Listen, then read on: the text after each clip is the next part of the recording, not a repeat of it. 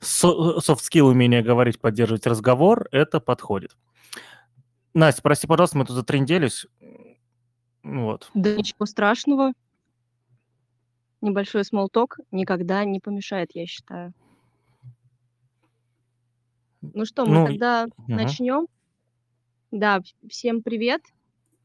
Так, сейчас меня слышно, а то у меня пропало все тут немножко. Да.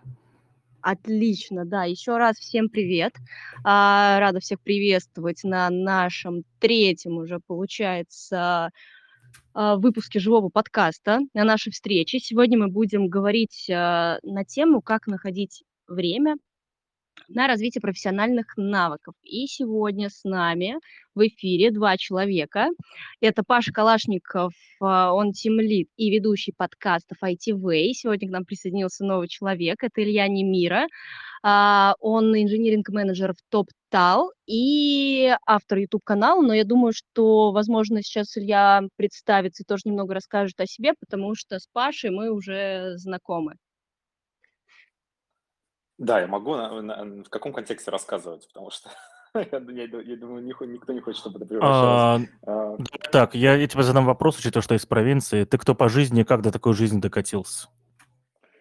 а, Я 17 лет в IT, начинал с геймдева, ломал игрушки, ну, ломал не как хакер, а как э, фармил, там, не знаю, всякие, если можете себе представить какие-то сос-игры типа фермы какие-то, файтинги, там, бойцовский клуб, э, легенда наследия драконов, всякие космиксы, А, пытался фармить там всякие минералы, там, не знаю, что там еще делать.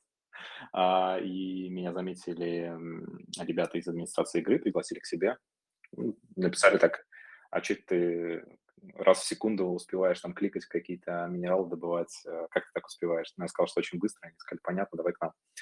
Вот, и с тех пор много где поработал, много чего попробовал, э, занимался локальными бизнесами, какими-то бизнес-историями, у меня был коворкинг, была фотостудия э, премиального характера, Э, пытался даже в какие-то агентские истории уходить, э, интернет-радио детское было, в общем, всякого попытался, а потом года два назад подумал, а, э, что почему я вообще пытаюсь заниматься какими-то локальными историями, при том, что я параллельно все время работаю в найме в IT, может, стоит развивать какую-то айтишную тему, и у меня даже многие друзья не знали, что я айтишник. А вот два года назад я начал постепенно выходить в пуб- в публичное пространство, а, у меня появился YouTube-блог как раз, и я решил что тратить время на российский рынок работать и устроился в американскую компанию.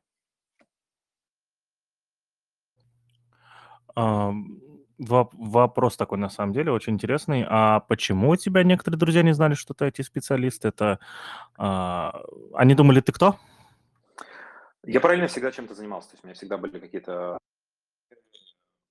по-разному. То есть в основном все думали, что я фотограф, видеограф, я занимался медиа-контентом, был медиа-продакшн у меня, то есть я снимал какие-то музыкальные ролики, видеоролики, рекламные ролики такого, ну, не, не коммерческого, не суперкоммерческого характера, типа там ребята дают деся- десятку, десятку смонтируют что-нибудь интересное.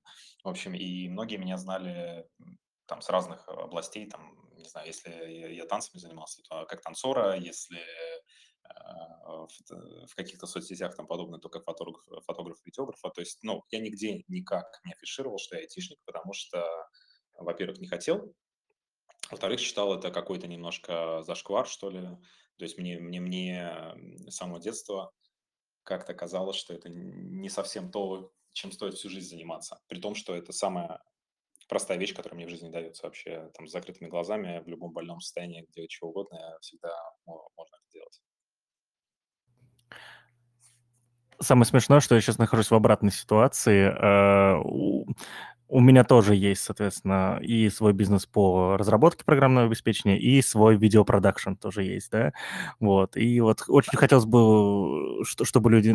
А большинство людей меня знают как программиста, да, и вот очень хочется как-то сломать этот стереотип про себя, да, чтобы уже знали, что я еще чем-то занимаюсь, кроме IT сейчас. Но это сложно. Уже два года никак не могу это победить. Ну ладно. Так, э, Настя, расскажи, пожалуйста, о, чем мы сегодня, о чем мы пришли -то?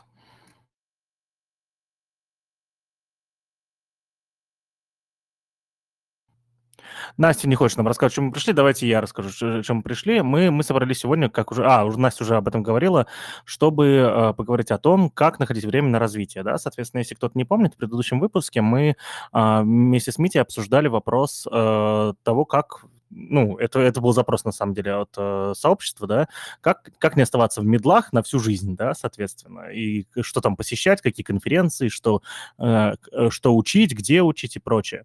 Вот, и, э, и главный вопрос, соответственно, слушателей, который, который пришел во время записи, после записи, э, был, а где найти время на все на это, да? Вот, на дополнительные какие активности, ведь э, работа там 8 часов в сутки, вот, еще там семья, дети, лень и прочее, прочее, прочее.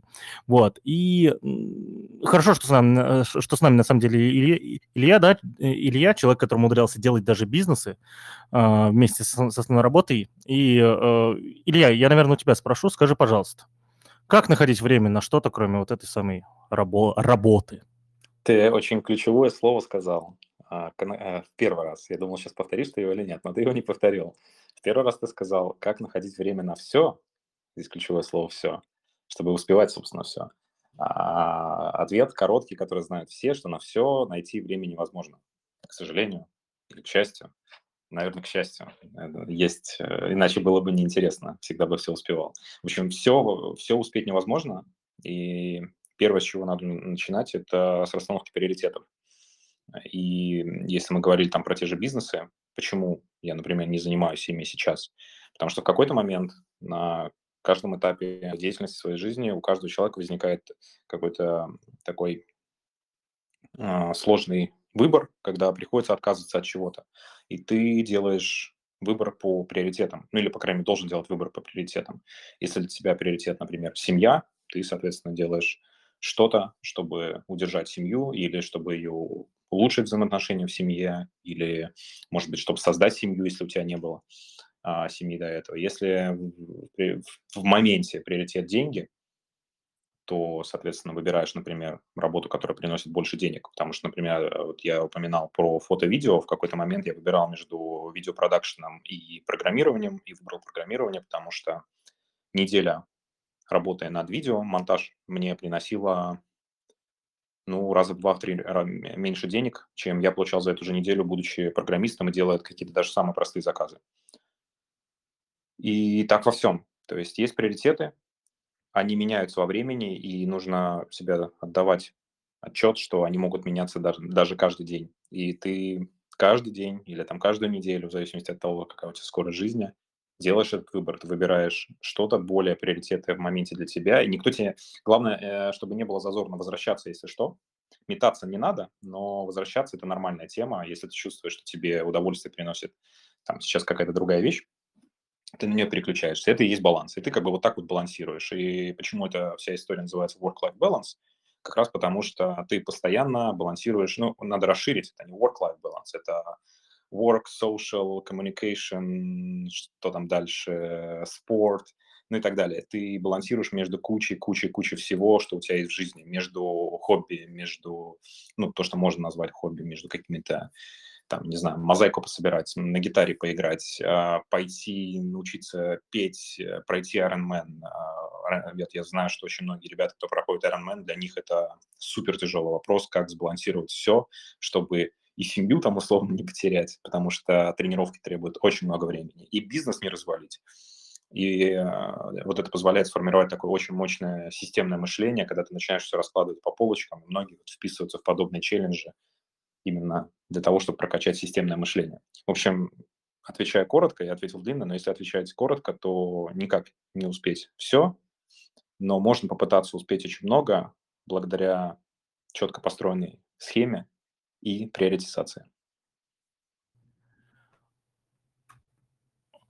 Окей, а, все работает, да. Окей, я, ну, я думаю, что на, в рамках нашего разговора мы, э, давай представим, что наш вот этот персонаж, да, э, человек, да, ко- э, про которого мы говорим, ко- которому надо как-то находить время, э, он уже выбрал себе приоритет, приоритет, приоритет именно развития э, своих профессиональных навыков, вот, и надпрофессиональных навыков, соответственно. Вот. Э, давай с тобой раскрывать немножечко эту тему. Смотри, приоритет выбран, да, и как находить время именно на развитие и управлять этим временем, соответственно, чтобы достигать уже каких целей и ну, ну, чувствовать э, действительно прогресс, желательно быстро, максимально быстро, вот, и, и соответственно, становиться крутым, ощутимо, а, ощутимо круче с каждым днем, с каждым разом. Очень два классных момента. А если говорить про а, становиться быстро крутым, то нужно, опять же, приоритизация, нужна постановка микроцелей. Обязательно нужно какие-то отметки, чтобы понимать, куда ты двигаешься, чтобы в каждый момент, когда ты отклоняешься, когда у тебя нет прогресса, ты это замечал. То есть а, если это, не знаю, там, изучение английского или изучение языка программирования, представим, а, что ты пытаешься там изучить какую-то новую область для себя, а, ты должен какие-то маркеры иметь. Может быть, а, ходить, не знаю, из, просто, из простого, что в голову сейчас пришло, ходить на собеседование, чтобы смотреть, какие собеседования проходишь, не проходишь. Э, может быть, просто сдавать онлайн-задачки, алгоритмические задачки решать в интернете. То есть в любом случае должны быть какие-то количественные метрики, отсечки, чтобы ты, чтобы ты понимал, что ты двигаешься не туда. Это если возвращать, э, э, если отвечать про скорость, потому что скорость это, это должна быть количественная метрика. То есть ты не можешь понять, быстро ли ты двигаешься к чему-то, если ты не можешь это оценить. Если касаться, а, в принципе, что надо развивать, нужно понимать, зачем. То есть нужно обязательно отвечать на вопрос, зачем ты это развиваешь. То есть э, нельзя просто брать и пытаться учить одновременно все, что можно учить, и думать, что тебе это приведет к чему-то классному. Скорее всего, тебя это приведет к ровно тому же, где ты есть сейчас, просто чуть э, отмасштабирует то, что ты есть, э, что, то, что у тебя есть сейчас. То есть, если у тебя там есть какой-то уровень зарплаты, какая-то компания, какие, какое-то знание языка, а, программирование, какое-то знание языка, там, не знаю, например, английского, если на международный рынок хочешь входить. А, вот у тебя есть этот уровень, ты пытаешься все развивать, везде там по чуть-чуть э, подтягиваешь, и в конце концов ты оказываешься там спустя, не знаю, год-два, да, может быть, другой компании, да, может быть, немножко на другом уровне, но оно все как бы чуть-чуть плавно подросло, и все. А, а, а, а соединяясь с, с ответом на вопрос быстро, ты должен поставить конкретную цель для чего тебе развитие. То есть, если ты хочешь, например, э, ну и давай, давай отвечать, давай попробуем ответить. А для чего человеку, может быть, э, нужно развитие? Я могу попытаться накидать вариантов. Мне интересно, как ты думаешь, э, для чего человеку может понадобиться развитие? Я думаю, что в современном мире, э, в современном IT, по крайней мере, да, существует две, две причины, почему человек может начать развиваться.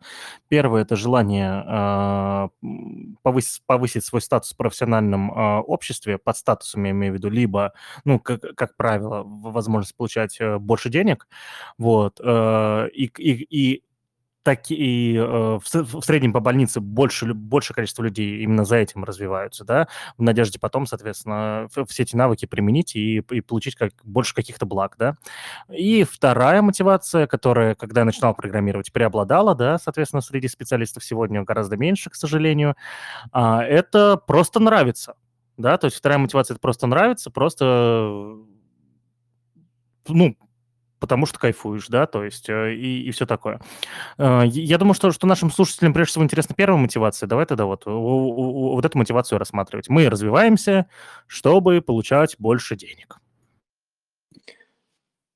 Это самая длинная история. В общем, смотри, ты озвучил а, деньги как мотивацию. Потом, в принципе, что еще может быть? Многие могут сказать портфолио. Там, ну, я хочу поработать там в такой-то компании для того, чтобы быть, а, не знаю, в портфолио была известна какая-нибудь компания. Скорее всего, все равно это та же самая мотивация деньги, просто это а, такой шаг, который позволяет количество денег а, более просто увеличить в будущем, потому что если у тебя в портфолио, в твоем резюме, в, в cv есть какая-то именитая компания, это позволяет зарабатывать больше денег. То есть, э, окей, деньги. Дальше, второе, что ты не озвучил, но на самом деле многие к этому идут, это уверенность в себе. А, есть куча страхов, это уже психология, там, а, не знаю, можно, мне кажется, с Женей Котом на эту тему пообщаться. В общем, а, есть куча страхов, и люди постоянно пытаются самоутверждаться. Это абсолютно нормальная тема, это не, как бы, не болезнь ничего, это есть способ самосовершенствования. И многие компании там можно выбирать и саморазвитие выбирать с точки зрения уверенности в себе. Уверенность в себе ты можешь и с помощью денег в том числе получать. Поэтому здесь, опять же, мы замыкаемся на деньги. А дальше, наверное, единственное, что я сейчас придумал, пока ты говорил, ты, ты этого тоже коснулся, это творческая самореализация. А, творческая самореализация, она как таковая, для нее деньги не нужны, но есть очень классная фраза, которую я люблю, что деньги не являются целью в сравнении с воздухом, которым вы дышите, э, и воздух не является целью вашей жизни, но без него вы жить не можете. То же самое с деньгами и творческой самореализацией. Иногда, для того, чтобы творчески самореализовываться, вам деньги нужны, потому что они очень сильно упрощают все механизмы. И мы, получается, да, как ты и сказал, в итоге скатываемся к тому, что деньги – это одна из основных целей. А, и она основная цель не потому, что мы там такие алчные, такие классные, и вообще только деньги нам нужны, а дело в том, что э, деньги – это средство товарооборота, деньги нужны не вам, а деньги нужны тем людям, которые делают услуги для вас. А, потому что в нашем мире, я не знаю, как это правильно называется, капиталистическом, не знаю, рыночные отношения, все, все построено на оказании услуг не бесплатно. И поэтому просто из-за того, что вы хотите какие-то услуги получать от других людей, вам нужны деньги. Соответственно, чем больше вам услуг нужно, тем больше денег вам нужно. Окей, деньги определились. Теперь э, нужно ответить на вопрос, а какое развитие приводит нас э, к, к увеличению получаемых денег. И тут может быть тоже сразу куча вариантов, а, потому что можно разными, различными путями идти. Можно, например, упаковать какую-то менеджерскую экспертизу, продуктовую экспертизу, пойти делать стартап, и э, попытаться выехать на том, что стартап будет приносить много денег, или будешь брать инвестиции, соответственно, получать инвестиции внутри стартапа, платить себе много денег. Вот тебе прекрасный вариант, ты будешь получать много денег. Соответственно, в этом случае ты качаешь экспертизу по созданию стартапов. А, если ты CEO, там, ты качаешь э, тот же public speaking, который мы сейчас коснулись, э, уверенность в себе, питчинг и так далее, и так далее, и так далее, все, что связано с этим. Если ты в найме, а, прекрасный вариант, а, даже больше мне нравится, потому что здесь легче поставить себе поинты. А, пример. Давай, давайте, давай сделаю реальный пример на себе. Не знаю, насколько это зайдет, но если зайдет, э, а, а другие люди же могут здесь говорить, не только мы с тобой, Паш, да? Правильно? То как-то все молчат. Да, ну, да, могут. Отлично. В общем, да. А, тогда я сделаю пример э, на себе, чтобы могли, если что, там а, покомментировать, позадавать вопросы или, может, покритиковать. А, работал на российскую компанию. У меня был бизнес. Э, бизнес, собственно, у меня был коворкинг на тот момент. Три года он просуществовал. Но меня заметили. Э, там мы создали управляющую компанию из 10 человек. И появился инвестор, который выделил нам 10 миллионов рублей на создание фотостудии. Вообще был по плану должна, должен был быть а, большой коворкинг, но что-то пошло не так, и получилась фотостудия премиальная. Просто все мы любили фотографию. Вот. И я работал параллельно разработчиком, то есть 8 часов в день я работал разработчиком, дальше, там, не знаю, 4-6 часов в день занимался стартапом. Ну, не знаю, стартап это можно назвать или нет, короче, фотостудия, локальным бизнесом. И я максимально развивал вот какие-то вот как раз управленческие навыки, качался в менеджменте и пытался разбираться, как вообще работает э, бизнес локальный, как работать с командой, как строить взаимоотношения, как строить сильную команду, то есть развивался в этом. И потом, а, собственно, когда я сел локальный бизнес, понял, что не так это работает, как надо, что, опять же, я могу зарабатывать больше, просто прочитал и поставил себе конкретную цель а, по развитию навыков я ну, там узнал, что, не помню сейчас, как это произошло, но я узнал, в общем, что американские компании платят X2 к э, твоей зарплате. Вот ты работаешь, делаешь ровно такие же функции, и у американской компании ты будешь получать в два раза больше. Просто так устроен американский рынок, у них, в принципе, оклады больше. Я такой подумал, ага, то есть э, я могу получать несколько раз больше денег, что мне для этого нужно? Посмотрел, что мне для этого нужно, а оказалось, что не нужны никакие вообще навыки в плане там программирования чего подобного увеличивать. Почему? Потому что сама позиция ничего менять не надо, кроме того, что ты перестаешь работать на российский рынок и начинаешь работать на американский рынок. То есть тебе не нужно дополнительно доучивать какие-то скиллы, тебе не нужно доучивать вообще ничего вообще кроме английского языка. Он должен быть хороший, да, чтобы были нормальные взаимоотношения с американскими партнерами. Ты ставишь себе цель усиленное изучение английского языка. Год я смотрел фильмы нон-стоп вообще, сначала с субтитрами, потом без субтитров, а, параллельно взял преподавателей и так далее, и так далее, и по факту инвестировался в себя, чтобы прокачать английский, за год с лишним прокачал, устроился в американскую компанию, получил оклад X2, и цели свои достиг. Следующим этапом, соответственно, могло бы быть э, поиск э, компании с большим еще окладом, а, то есть там главное прорваться на американский рынок, да, потом уже имея опыт, э, поработав год, улучшив английский, дополнительно общаясь с американскими клиентами, заказчиками, еще сильнее прокачиваешь английский язык, и в конце концов, может быть, уходишь там в стартап какой-нибудь, не знаю, особенно крипто-стартап, который... Крипто-стартапы сейчас платят 10-15 тысяч долларов в месяц. Какие-то вообще просто нереально космические цифры, но вполне реальные для разработчика от трех лет опыта, лучше 5, лучше 7, конечно, но в целом 3-5 лет э, тоже можно пробовать. Все зависит от э, скилла, что именно ты прокачиваешь в плане хард-скиллов уже. Вот тут уже опять начинают подключаться хард-скиллы. Соответственно, вот историю рассказал, всего один скилл понадобилось прокачать. А дальше, например, если я бы хотел двигаться дальше, вот тут мне уже понадобилось, качать, э, понадобилось бы качать другие скиллы. Почему? Потому что в рамках американского рынка, чтобы двинуться дальше, мне уже недостаточно знания английского. Мне нужны хард-скиллы, мне нужны софт-скиллы. И то есть если я хочу, отвечая опять же на вопрос про деньги, увеличить количество денег, которые я зарабатываю, я должен четко понимать, какие скиллы мне нужны дальше для того, чтобы увеличить эти деньги.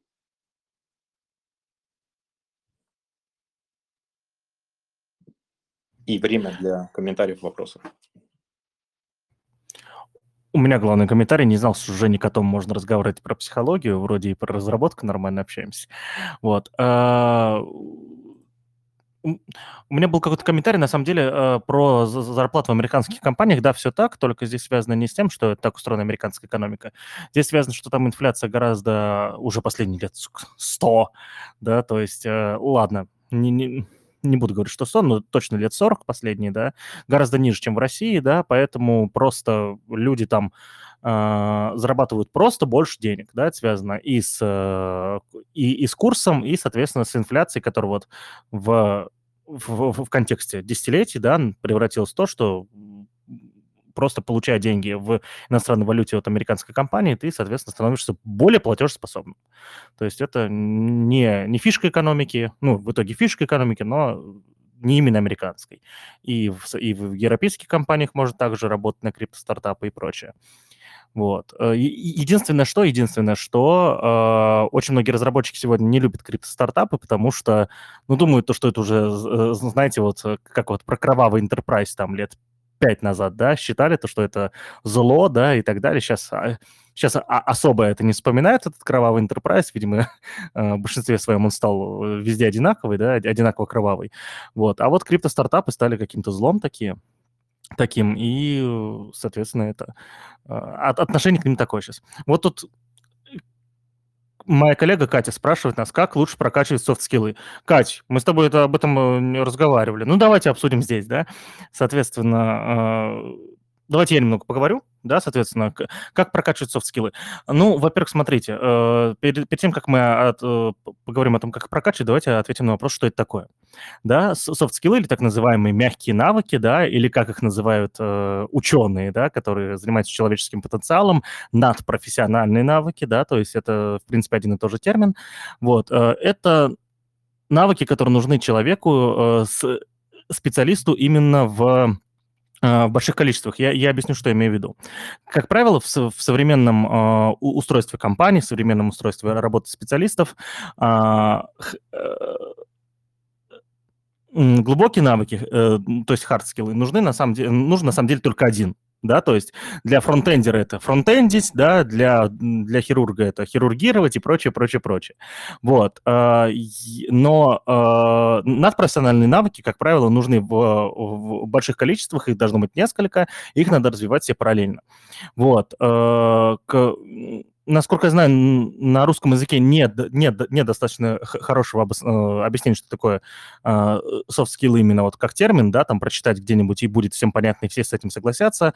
Вот, я, я обычно, когда меня спрашивают, как, э, что такое софт-скиллы, я просто их начинаю перечислять, соответственно, здесь этого делать не буду, здесь вроде бы аудитория уже прокачанная, хорошая, вот, э, и все, все прекрасно понимают, да, то, что э, так или иначе они делятся на разные категории, это и э, навыки, которые ты используешь лично, соответственно, такие как э, умение публичных выступлений, про э, поиск и э, использование ресурсов, да, соответственно, так и э, навыки, которые ты используешь вместе с другими людьми, допустим, э, коммуникация, допустим, управление и прочее, прочее, прочее. Манипуляция, да, тоже является хорошим софт-скиллом. Вот. Как их развивать, на самом деле, очень интересный вопрос, и есть несколько способов это делать. Я сейчас э, попытаюсь вспомнить. Э, я, я помню, что я как-то об этом рассказывал. Их насчитал четыре тогда.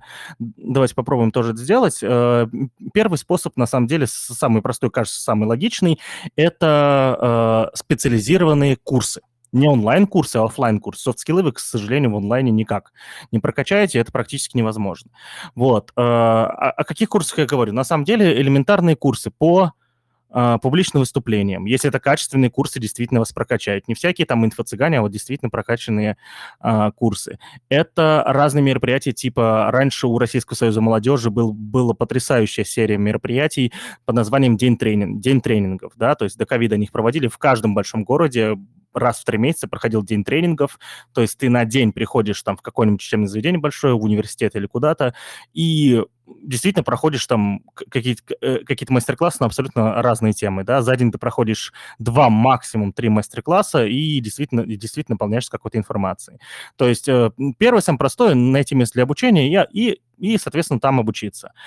А, второй способ – это пытаться брать на себя дополнительную, э, дополнительную какую-то ответственность в том месте, где ты учишься или работаешь, да, то есть если ты студент, соответственно, можно попытаться вписаться в такие, а, может показаться на, на первый взгляд не особо перспективные истории, типа студенческих советов и прочее, но на самом деле а, деятельность в них, да, так или иначе прокачивает твои софт-скиллы, потому что, как правило, деятельность в таких местах не обладает хорошими прокачанными процессами, этих процессов там, как правило, вообще нет, и а, будучи студентом в студенческих советах, ты просто в попытке э, решать обыкновенные задачи, э, ты в итоге прокачиваешь скиллы, потому что по-другому ты этого не сделаешь.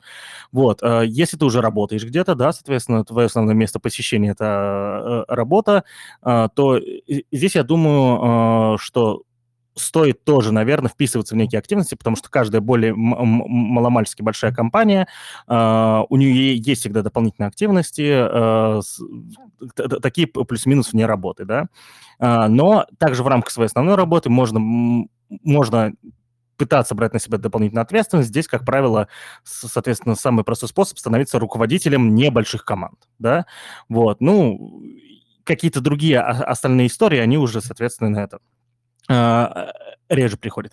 Есть третий способ, на самом деле, который я считаю самым-самым а, лучшим, да, то есть и действительно я знаю сотни человек, которые прошли через эту тему, и, соответственно, я сам тоже через нее прошел, это общественные организации, да, общественные организации, к сожалению, отношение к, этой, к этим структурам в, в России у нас тоже довольно негативное, потому что его испортили политические общественные организации, его, исполь... его... его испортили э, другие типы некоммерческих организаций, которые просто занимаются освоением денег.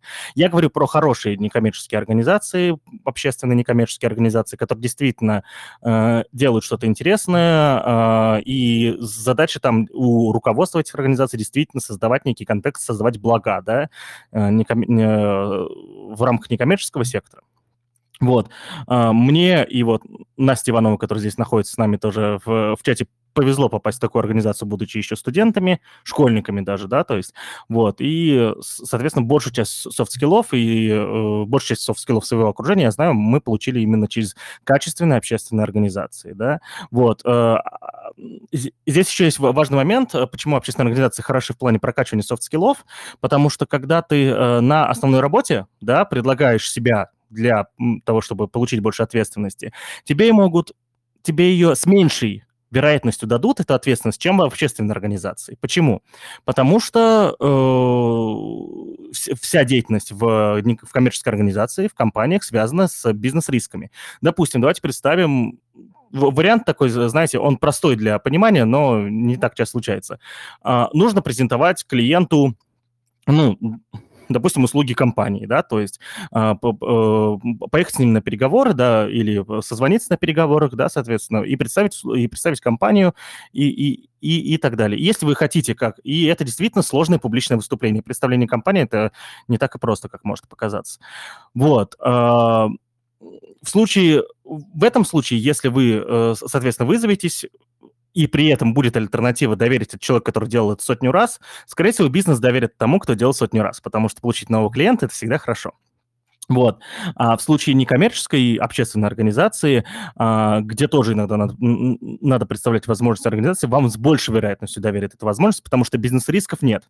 Да, есть риски, связанные с дальнейшей деятельностью, но а, обычно люди в этом секторе, если это, опять же, хорошая общественная организация, а не хрень, которая, к сожалению, преобладает э, в, России, да не только в России, я подозреваю, вот, то вам, скорее всего, предоставят эту возможность. И вы, а, прокачавшись раз, прокачавшись два, вы в итоге, в, итоге сможете получить такой soft-skill, как публичное выступление, да, вот. Э, поиск ресурсов в общественной организации тоже прокачивается очень сильно, использование ресурсов, коммуникация, в общем, это все прокачивается очень сильно, но надо найти именно хорошую организацию. Вот, а, наверное, а, это вот сколько, значит, получается, насчитали мы три способа, да, три способа, это первый, соответственно, идти специально учиться, второе, пытаться на основном месте своей деятельности, будь то учеба или работа, а, брать дополнительную ответственность, и третье, это именно общественные организации, а, три способа прокачивать софт-скиллы. А, Илья, твой выход. Ну, все, все, все классно, все верно есть, есть э, с софт-скиллами такая просто не, немножко муть. Э, я, я тоже, наверное, не, э, не мастер по софт-скиллам, не смогу сказать, какие именно, что, какое именно разделение между софт-скиллами и хард-скиллами. Основная, основная просто история, что, ну, представь, а, э, половина, наверное, того, что ты, ты описал, а, представим человека, который ну, разработчика, который двигается, и вообще IT-специалиста, который двигается от условно крафтовой работы своими руками к какой-то менеджерской работе. И получается, что те скиллы, которые были в свое время софт-скиллами, просто позволяли ему расти, а мы снова вспоминаем, что мы растем ради чего? Ради денег, и менеджерские позиции, как правило, в нормальных компаниях, которые понимают, что менеджеры приносят больше денег, а, стоит, стоит больше, не стоит больше за оклад у менеджеров больше. Вот, а, соответственно, двигаемся, если мы этим направлением, то, получается, софт-скиллы превращаются в хард-скиллы, потому что скиллы общения, скиллы управления командой, скиллы взаимопонимания, там, не знаю, все, что можно придумать, менеджмент, это все хард-скиллы менеджера. И, а потому что хард-скиллом разработчика является только разработка, а хард-скиллом менеджера является совершенно другое. И для него разработка, наоборот, является софт-скиллом. Более того, менеджер может вообще ничего не знать о программировании, просто ему будет очень сложно менеджерить, очень сложно будет занимать лидерскую позицию, но при э, обладании нужных хардскиллов в плане там коммуникации, а, э, авторитетности и так далее, можно, в принципе, и не зная программирования, очень хорошо менеджерить э, разработчиков, дизайнеров или вообще там продуктов и любых других IT-специалистов. Вот, поэтому здесь такая очень тонкая грань именно в плане, а что, а что же качать. И тут я могу как раз вернуться к предыдущему, что нужно ставить э, себе четкую цель. То есть не просто качаться ради того, чтобы качаться, не просто обучаться ради того, чтобы обучаться, а если цель деньги, а чаще всего она деньги а, по, потому что это, это упрощает жизнь, а, нужно думать, как именно в ближайшее время, то есть вот, вот например, подумайте сейчас каждое ментальное упражнение, как вы можете увеличить свой доход на 20% 20% немного, в ближайший, в ближайший месяц. И а, ответить на этот вопрос. Прости, перебью. Э, вариант очень простой. Уволиться и найти другую работу, да? Как тогда, ну, и тогда, да, да, так, ну, да, то есть это один из вариантов. И тогда следующий вопрос. А что вас останавливает, если ваша цель – деньги? Что вас останавливает сделать это? И многие на этом а, моменте такие, типа, блин, ничего, а почему же тогда не делаешь? Ну, не знаю. И начинается вот это. А, то есть, а, когда мы говорим про быстрый прогресс, про а, быстрый рост за зарплаты, или, вернее, быстрое достижение цели, и, и если цель деньги, то нужно к этой цели двигаться. Не нужно откладывать, нужно обязательно к этой цели двигаться. Другой вопрос, что это требует огромного количества ресурсов. И это тоже надо не забывать. То есть недостаточно, чтобы эффективно учиться и обучаться, нужно эффективно отдыхать. Потому что если ты не восстанавливаешься, кто еще не попадал в бернауты, потому что многие люди, кто в такие прям мощные бернауты не попадал, говорят, что это не существует и что, что это выдумки. А, скорее всего, эти люди просто на, на уровне подсознания, на уровне подкорки очень эффективно балансируют э, свой вот, тот самый work-life balance. А вот кто не умеет его балансировать, и, или кто еще не научился, потому что многие там спустя несколько выгораний, если не свалились в бесконечную депрессию, они в конце концов э, научатся управлять своим балансом. И научившись управлять балансом, ты понимаешь, что вот эти спринты, то есть ты можешь что сделать? Почему, например, возникает такое, что ты работаешь там по несколько лет в одной компании, зная, что ты легко можешь увеличить свой доход, перейдя в другую компанию?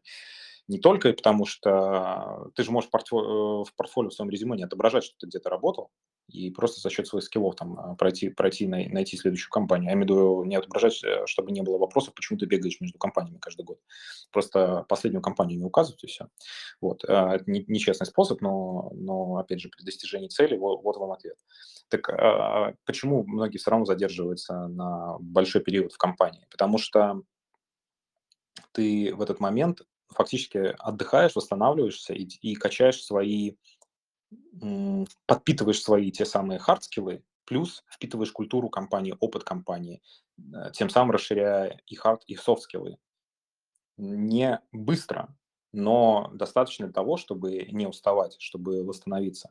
Потому что если постоянно просто вот бежать за целью, сломя голову, каждый, там, не знаю, месяц проходить по, не знаю, 8 собеседований, а то и по 30, 30 или как там встречались ребята, которые по 60 собеседований проходили за несколько месяцев, возникает вопрос, как бы, эффективно ли ты достигаешь цели, да, может быть, может быть, это не совсем эффективно. Это, это как Опять же, со спортом очень хороший, хороший пример. А, можно брать со спортом, когда ребята выходят и начинают бежать марафон. И добежать это ты бежишь. Но вопрос, с какими травмами и сколько усилий тебе это займет. Ты смотришь на ребят, которые а, бегают там, например, давно, или просто у них физформа поз- позволяет, и они просто бегут там, не знаю, в кайф, дышат, не задыхаются, прибегают и потом ходят а кто-то пробегает и потом неделю не может встать на ноги, потому что у них там все болит, а, какие-нибудь, не знаю, пятки, колени, все, что можно. Или бежит, задыхается и так далее. Вот то же самое с обучением и с целеустремленностью.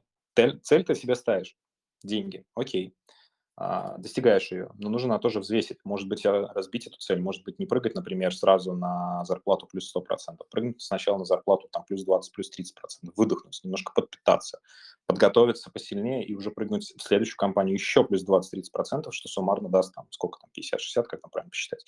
Вот, а, ну и так далее, так далее. То есть, а, опять же, возвращаемся к системному мышлению. Планировать, приоритизировать, разбивать цели мелко. Это для многих такая... Это как, знаешь, как посчитать финансы. Типа, когда говоришь, посчитай финансы. Все, сразу волосы начинают на голове вылазить, чтобы я считал финансы. Это же так трудно. А, я, я, я, я никогда не считал. Ну, я, я просто пример привел. Ну вот, то же самое с э, прокачкой навыков. К сожалению, чтобы, если это нативно не идет, если ты прыгаешь э, выше собственной головы, чтобы заставить себя а, к чему-то стремиться, такое часто бывает, и это нормально, то нужно систематизировать, нужно обязательно мерить свой прогресс, нужно обязательно расставлять приоритеты, нужно ставить цели и разбивать цели и так далее, и так далее, и так далее.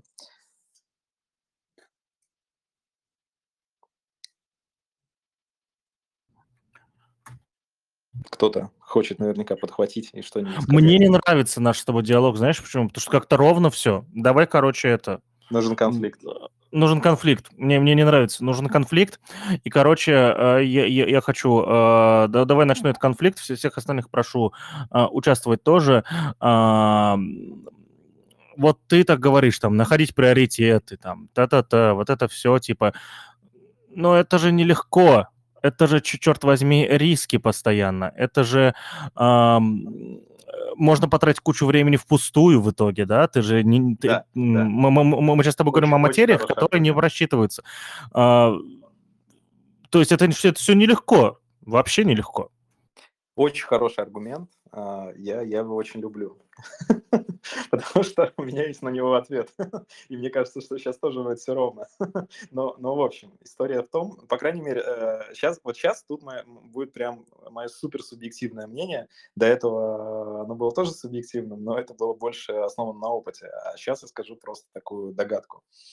А, в общем, мне, мне кажется, что все, о чем мы говорим, это такая некая инвестиция. То есть, э, в принципе, ты инвестируешь либо деньги, либо время во все вокруг, все, что у тебя есть в жизни. Прям вообще во все. И это очень коррелирует вот как раз вот с этими рисками, то, что ты говоришь, что ты можешь, не достичь, ты можешь там попытаться не достичь. Да-да-да, так и есть. А, все построено на некой удаче на неких обстоятельствах, на неком окружении вокруг есть тебя. Нету стопроцентной гарантии, что ты чего-то добьешься, но есть определенная вероятность. Кто-то там, не знаю, создает стартап, и у него ничего не стреляет, и все загибается, кто-то спустя какое-то время или параллельно э, делает такой же стартап, и все получается. И вон там примеров этих такси, там, не знаю, Яндекс Такси, Болт, Uber и так далее. Ты инвестируешь время, инвестируешь деньги. И те риски, о которых ты говоришь, это обычный риск инвестиции. У любой инвестиции есть более-менее просчитанный риск, но тем не менее всегда есть элемент удачи. Ты можешь вложиться, завтра что-то пошло не так, и у тебя, э, там, не знаю, если в, акции, вот с акциями легко, наверное, понять, особенно кто торговал.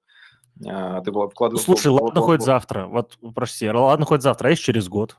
Да, вот. Ну, так вот, через год, пожалуйста, ты ему... А, смотри, а, очень даже простой пример с инвестицией, которые многие считают суперстабильной, недвижка. Ну вот вложился ты в недвижку, купил. Дальше через год или через 5 лет, или через 10 лет а у тебя, там, не знаю, была квартира, условно, ты очень гордился и любил, и думал, что это э, недвижка, которую никто не тронет. Потом приходят э, какие-нибудь э, ребята, и говорят, она, значит, национализирована, или дом под снос, и, или авария, или дом сам рухнул, или там, не знаю, метеорит упал, или еще что-то. Риск мал, и в этом прикол. То есть ты инвестируешь в недвижку, подразумевая, что риск очень мал, и он реально мал, но он все равно есть. Такая же тема с компанией. Ты устроился как IT-специалист в какую-то компанию, и это может быть даже какая-то супер крупная компания, супер известная и супер надежная, но все равно нет гарантии. Вот э, у нас есть э, тот же условный фанг, и э, а вообще правильно говорить? Да, правильно, там же это Facebook в мета переименовался, но Facebook же остался Facebook. Теперь правильно? манго, манго теперь правильно да? говорить. Да, точно. Да. Ну, ну я, я, я что-то, возможно, манго, я опять мог Окей. напутать, но манго. Хорошо, хорошо, ну, ну вот э, возьми ты вот эти компании, ну вот кажется, стабильнее некуда, но если глобально взять, они, они, они на рынке там, ну, в пределах 20 лет, а, то, скорее всего, меньше. И что будет через 10 лет, неизвестно, потому что 10 лет это плюс, э, плюс фактически 50% к сроку их жизни. Ну, там, опять же, плюс-минус я в цифрах, я сейчас больше как пример это делаю. То есть ты гарантии дать не можешь. Ну, строишься в эти компании, а что, что будет, э, что будет э, с самим даже IT-рынком, ты не знаешь, что будет через 10 лет, потому что рынок меняется очень быстро, подход к обучению специалистов меняется, языки меняются.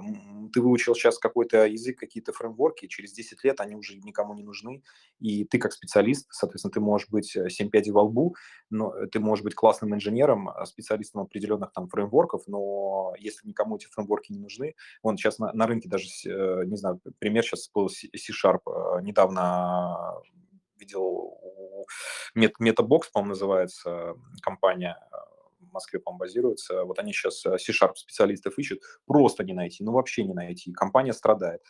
Э, и то есть это уже в обратную сторону мы идем, когда, наоборот, компания не может найти разработчиков и так далее. То есть это очень тонкий рынок. И ты, получается, вкладываешься, например, в IT, думая, что я сейчас, значит, буду зарабатывать, ты в моменте зарабатываешь, а потом через 5, через 10 лет может оказаться, что ты никому не нужен будешь, потому что либо твои скиллы не нужны, либо потому что, не знаю, компаний нет подходящих, э, либо изменилась э, парадигма и вообще программирование изменилось.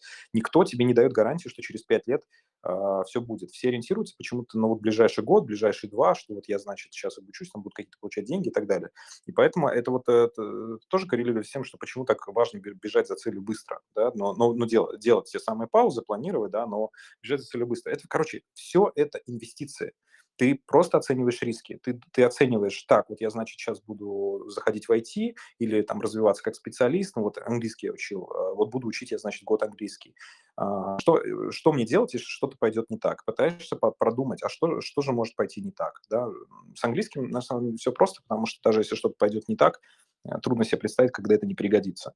Но бывает, ты берешь какое-нибудь изучение языка, ты открываешь, эм, хочешь, значит, вырасти сильно в деньгах, а, открываешь, э, там, не знаю, программирование смарт-контрактов на, на Гошке, а потом это спустя год никому не нужно, и все смарт-контракты пишут как-то совершенно по-другому. И ты вроде как бы классно, ты потратил на это время там, и, или, может быть, даже деньги, чтобы это все научиться, а в итоге это никому не нужно. То есть э, ты абсолютно прав это, это все супер высокорискованная игра, и это обычная инвестиция, и каждый из нас, из нас должен научиться инвестировать, каждый из нас должен просчитывать э, риски, и когда ты вкладываешься в какое-то обучение, ты должен понимать, а, что будет, если это обучение не пригодится. Будешь ли ты жалеть о потерянном времени? Потому что, может, ты обучался там три, три года, а все, ну, три года ушли, а, ты никому не нужен. Это нормально. То есть я правильно понимаю, то, что перед тем, как э, развивать свои софт-скиллы, допустим, если мы говорим о них, нужно приобрести еще один скилл под названием планирование инвестиций, да, судя по всему. Потому что умение покупать правильно недвижку, допустим, да, это тоже скилл, да, ты перед тем, как покупать недвижимость, если ты покупаешь ее как инвестицию, ты должен изучить район, где она покупается, изучить рынок инвестиций, вообще растет он, падает и так далее. И э, что делать-то? Все, все еще ну, непонятно. Либо, либо, либо делегировать. А, смотри, а, как можно уменьшить риски? Развивать те скиллы, а, которые а, несут в себе меньше рисков. То есть изучение конкретного языка сам по себе скилл очень рискованный, потому что этот язык может потом оказаться ну, не, не полезным. Вспомните флеш. Сколько флеш-специалистов просто на, засыпалось потом а, часть из них э, мигрировала на другие языки, часть э, перешли в аниматоры, там, не знаю, в After Effects, еще куда-то. А у меня было несколько знакомых, которые просто не смогли найти себя, и все. И даже были ребята, которые а, рисовали ролики до последнего, я не знаю, чем это закончилось, но они, ну, то есть они верили, что что-то что как-то это изменится, и что-то что там а, получится, и вот они оставались э, специалистами экшн-скрипта, и все если брать скиллы более, не хочется говорить более софтовые, они не более софтовые, более востребованные не только в одной сфере, наверное, вот так, а, то все легче. То есть английский язык, он востребован в любой профессии, связанной с общением на английском языке. Неважно, ты айтишник, э, переводчик, э, либо вообще просто едешь в другую страну работать. Это скилл, в который имеет смысл инвестировать. Почему? Потому что он может пригодиться с большой степенью вероятности, если так можно говорить. А, вкладываясь, например, в другой язык, китайский, тоже все достаточно хорошо, может быть, менее хорошо для европейского рынка, но зато ты себе даешь определенные перспективы выхода на азиатский рынок. А вот если ты вкладываешься в какой-нибудь а, не знаю, испанский, итальянский, вроде бы достаточно популярные языки, там, не знаю, эстонский, литовский, уже возникают вопросы, потому что по факту это пригодится только в одной стране, и если вдруг окажется, что взаимоотношения с этой страной у тебя а, не очень хорошо сложится, или, например, ты базируешься в России и работаешь с заказчиками литовскими, ну, например, там, испанскими, и вдруг а, Россия, сама страна, вводят какие-то определенные ограничения, ты больше не можешь с ними работать. Это риск. Для англоязычных тоже есть риск, что, например, сейчас всех иногентами объявят, да, кто с европейскими, американскими компаниями работает. И тоже мы работать не сможем, и мы, мы на российском рынке будем работать. То есть все равно есть риски. А, но английский он все равно менее рискованный. Вот, не английский язык, а, да, нет, правильно, английский. Английский он менее рискованный. Есть менее рискованные истории, например, а, тот же менеджмент который я приводил уже в пример, ты развивая себе менеджера, софт-скиллы качая, когда ты разработчик, э, как быть тем лидом и так далее, ты потом можешь пойти, может быть, даже и не в IT-сферу, а в какую-то сайт айтишную историю, может быть, да, да даже управление э. Вот, хороший пример, который всплыл у сейчас в голове. У меня отец условный э, бригадир на стройке был. А, ну, чтобы сейчас не вдаваться в детали. И вот он был бригадиром на стройке и переехал э, в, там из какой-то другой страны в Россию в 90-х, наверное, в 94-м, по-моему, году.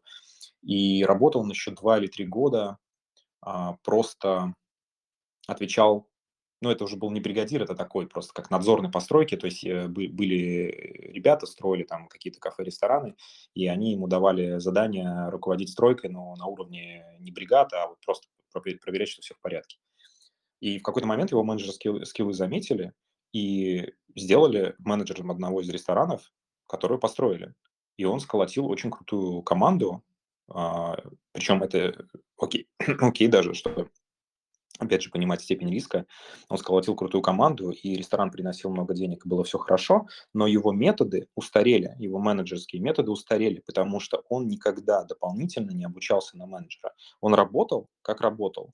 То есть у него хорошо получается управлять командой, и только командой. Он развивался, соответственно, там как-то на локальном рынке, как этот кафешку сделать, ресторан сделать более прибыльный, но он никогда дополнительно скиллы никакие не, не развивал. И в конце концов, вот сейчас ему 60 лет, и э, он ну, не, знает, не знает, что ему делать, потому что он не может, например, имея огромный менеджерский опыт и получается уже сколько там, больше 20 лет опыта в ресторанном бизнесе, он не может создать ресторан, потому что новые рестораны совершенно другие, то есть рынок совершенно другой. И он, и э, он получается, изначально вложился в менеджерский навык, который имеет минимальную степень риска. Он смог из одной сферы перейти легко в другую, но дальше он не, а, не продолжал вкладываться. Еще здесь э, основная проблема, что тебе в любом случае, если ты пошел каким-то определенным путем, если ты не хочешь терять в потому что, опять же, мы возвращаемся к главной цели – деньги, а, ты должен и, вернее, обязан развивать продолжать развивать скиллы, и причем еще и иногда их менять, там, может быть, заменять один скилл на другой. Ну, не полностью, я имею в виду, просто какие-то добавлять новые скиллы, иначе ты, опять же, а, рискуешь быть выкинутым с корабля.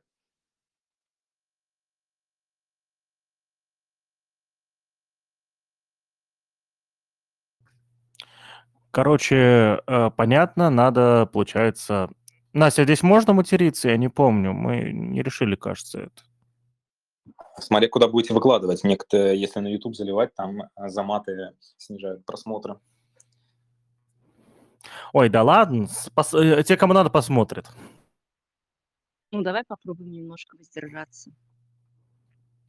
В общем, надо много работать, господа и дамы, да, получается, э, при любом раскладе, да, то есть э, э, логика простая. Выбираете стратегию инвестиций свою, да, то есть э, при том с, с какими-то, видимо, конкретными э, майлстоунами, да, с какими-то конкретными метриками, вот, ну или около конкретными, те, которые устраивают вас, безусловно, да, вот, и много-много работаете, да, то есть вот, с, я, я, я думаю, логика тут такая, вот, э, и мне все понятно, меня все устраивает. Настя, что скажешь?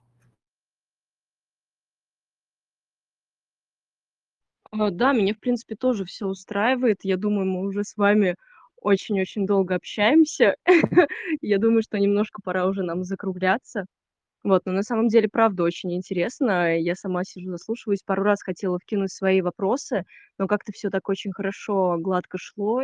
Вот, поэтому, думаю, мы еще вернемся к этому. Я думаю, эти вопросы будут еще актуальны. Мы поговорим на эти темы. Вот, ну а на сегодня я, наверное, предложу завершить, либо у вас еще есть что-то, что вы хотели бы сказать? А давай один вопрос из зала. Вот.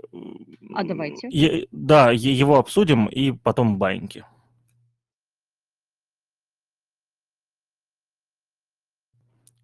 Уважаемые слушатели, вопрос из зала, это значит, что мы ожидаем вопросы от вас. А, тут что-то кто-то в чате пишет, типа, мы, вы можете говорить на самом деле.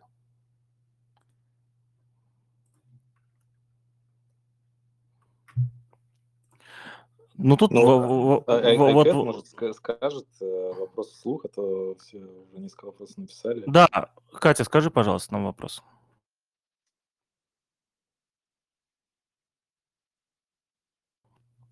А, да. А, в- Да, в общаге нужно сохранять тишину. Давайте тогда его за- зачитаю.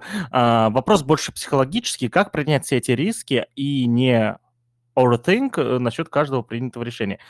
А, Типа, overthink это типа не, не загоняться, что ли, получается? Я правильно Да, понял? да, да, да, да, да, да. Тоже крутой вопрос. Потому что ответа, ответа на него нет. Каждый сам решает, как не загоняться. Не, на самом в деле, смысле, ответ есть. просто не загоняться. Че? Да, блин, Да, но вот. э, это зна- А вот тут у меня есть, вот тут, вот тут я с твоего позволения тебя перебью, Давай. да. А, у меня всегда, на самом деле, есть очень простая штука, которая работает для меня. И э, более того, я ее посоветовал там за много лет нескольким людям, ну, многим людям посоветовал, для кого даже тоже начала работать. По поводу загоняться. Вот смотрите, что, что такое загоняться, да? А, мне вспоминается, как я попал вот на одно из таких обучений по софт-скиллам, о которых говорил, мне было 16 лет, и что-то мы тоже такое обсуждали, да, то есть про загоны, скорее всего, какая-то такая подобная тема была, про развитие навыков, прочее.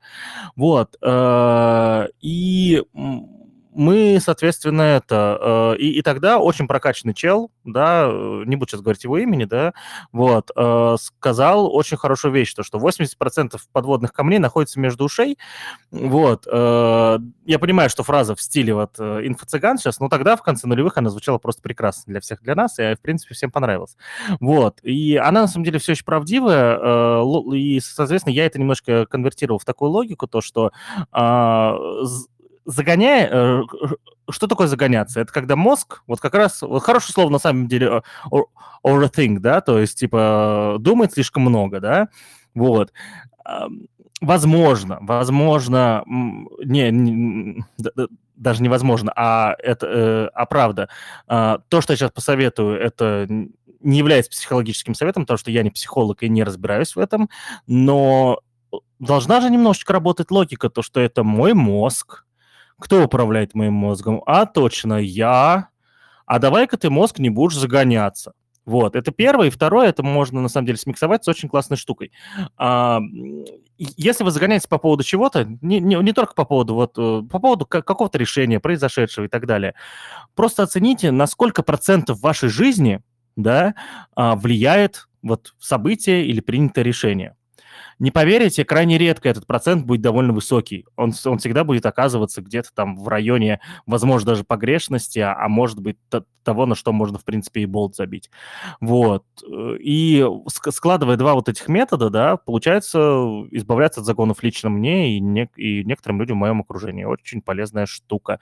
Попробуйте, если сработает, буду рад. Если не сработает, напоминаю, я не психолог, и такие вещи просто не решаются, насколько я понимаю. Все верно, главное кайфовать. Э, По, э, по поводу просто не загоняться, есть классный фильм, ну, он очень специфический, потому что я его, я его смотрел лет 10 назад, называется «Не думайте о белых обезьянах». А, Кто хочет немножко наркомании, можете глянуть. А, Но это вообще из поговорки какой-то идет, что как только тебе сказали «не думай о белых обезьянах», а, ты начинаешь думать о белых обезьянах. Поэтому очень трудно не загоняться, когда тебе говорят не загоняться. А, нужно просто наслаждаться моментом. То есть, если вы не Я кайфуете от тебя, чего- я, тебя, я тебя опять перебью, прошу прощения, в тему очень. А, в полнометражке Симпсонов есть э, потрясающая сцена, когда Барт Симпсон, соответственно, едет куда-то на скейте без штанов, и а, он проезжает мимо детского сада, и воспитатель детского сада говорит, не смотреть, куда я показываю.